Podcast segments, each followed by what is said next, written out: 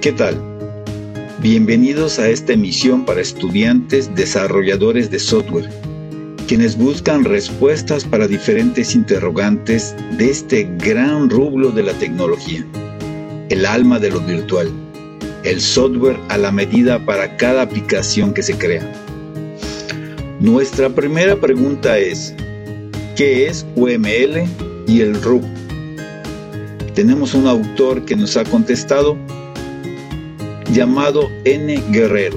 Es un columnista de la revista virtual programaenlinea.net. Él explica de forma clara lo siguiente.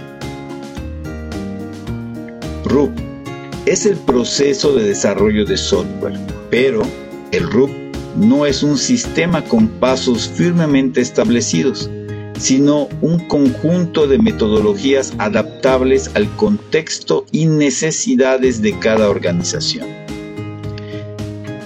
En otras palabras, es un método con reglas y procedimientos establecidos.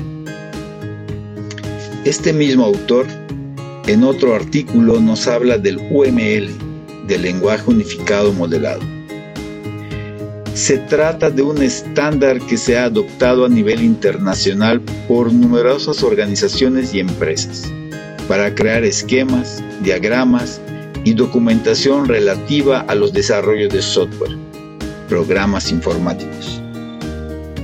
N. Guerrero nos explica que UML es el lenguaje y el RUP es un método cuando se juntan, es una poderosa arma para hacer el desarrollo o la planeación de un software.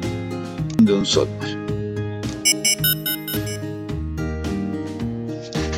Nuestra siguiente pregunta es, ¿cuáles son los diagramas de UML y su utilidad? Teniendo en cuenta que, es, que el UML es un lenguaje de símbolos, este tiene expresiones, procesos, acciones, toma de decisiones, etc.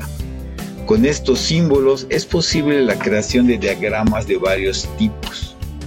En este caso, nuestro autor Alan Armendaris publicó en un artículo de UML cuáles son los diagramas más usados. Tenemos aquí nueve diagramas. El primero sería el diagrama de casos de uso. Un caso de uso es una descripción de las acciones de un sistema desde el punto de vista del usuario. El siguiente diagrama se llama diagrama de secuencias. El diagrama de secuencias UML muestra la mecánica de la interacción con base en tiempos. Posteriormente tenemos el diagrama de colaboración. El diagrama de, colaboración describe las interacciones entre los objetos en términos de mensajes secundarios. Los diagramas de colaboración representan una combinación de información tomada en los diagramas de clases, de secuencias y de casos de uso, describiendo el comportamiento tanto de la estructura estática como de la estructura dinámica de un sistema. Luego tenemos el diagrama de estado. En cualquier momento, un objeto se encuentra en un estado particular. La luz está encendida o apagada. El auto en movimiento o detenido. La persona leyendo o cantando, etc. El diagrama de estados UML captura esa pequeña realidad. Pasamos al diagrama de actividad. Un diagrama de actividades ilustra la naturaleza dinámica de un sistema mediante el modelo del flujo ocurrente de actividad en actividad. Una actividad representa una operación en alguna clase del sistema y que resulte en un cambio en el estado del sistema. Típicamente, los diagramas de, de actividad son utilizados para modelar el flujo de trabajo interno de una operación. Llegamos al diagrama de clases. Los diagramas de clases describen la estructura estática de un sistema, las cosas que existen y que son y que nos rodean. Se agrupan naturalmente en categorías. Una clase es una categoría o un grupo de cosas que tienen atributos, o sea, propiedades y acciones similares. Diagramas de objetos. Los diagramas de objetos están vinculados con el diagrama de clases. Un objeto es una instancia de una clase, por lo que un diagrama de objetos puede ser visto como una instancia de un diagrama de clases. Los diagramas de objetos describen la estructura estática de un sistema en un momento particular y son usados para probar la precisión de los diagramas de clases. Diagramas de componentes. Un diagrama de componentes describe la organización de los componentes físicos de un sistema. Por último, diagramas de distribución. El diagrama de distribución UML muestra la arquitectura física de un sistema informático. Puede representar a los equipos y a los dispositivos y también mostrar sus interconexiones y el software que se encontrará en cada máquina. Encontrará en cada máquina.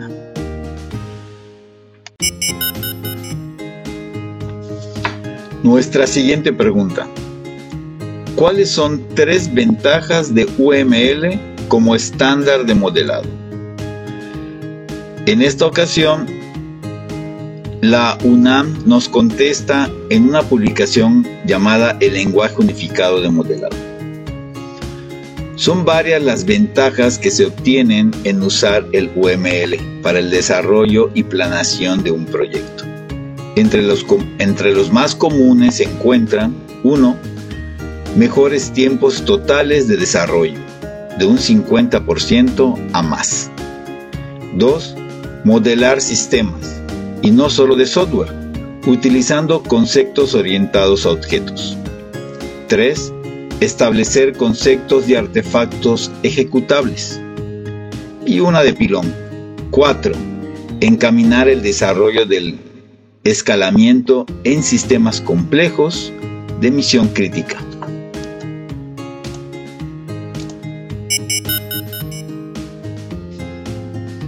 Siguiente pregunta. ¿Por qué es importante contar con una metodología para el desarrollo de software tal como el proceso unificado, RUP?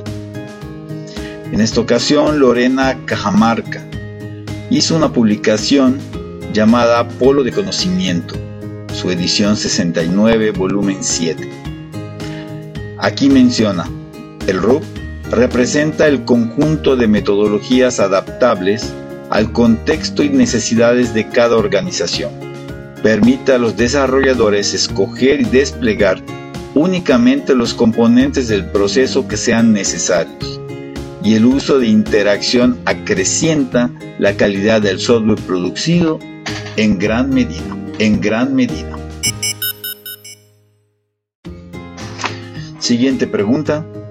¿En qué fase de un proyecto se debe realizar el modelado de negocios según la metodología del RUP? Esto lo contesta el capítulo 5 de Procesos Unificados de la UNAM. Nos dice que durante la fase de inicio, las interacciones hacen mayor énfasis en las actividades del modelado de negocios y de requisitos. O sea, se aplica desde el inicio. Sexta y última pregunta.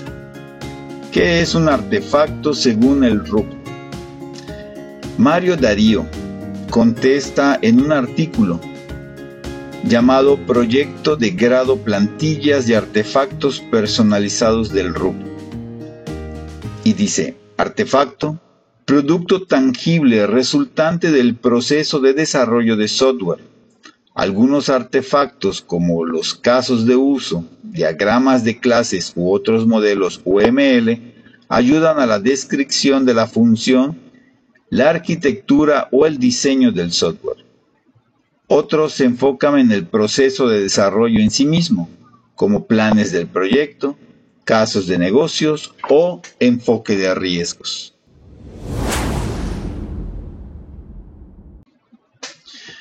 Gracias por acompañarnos en este podcast.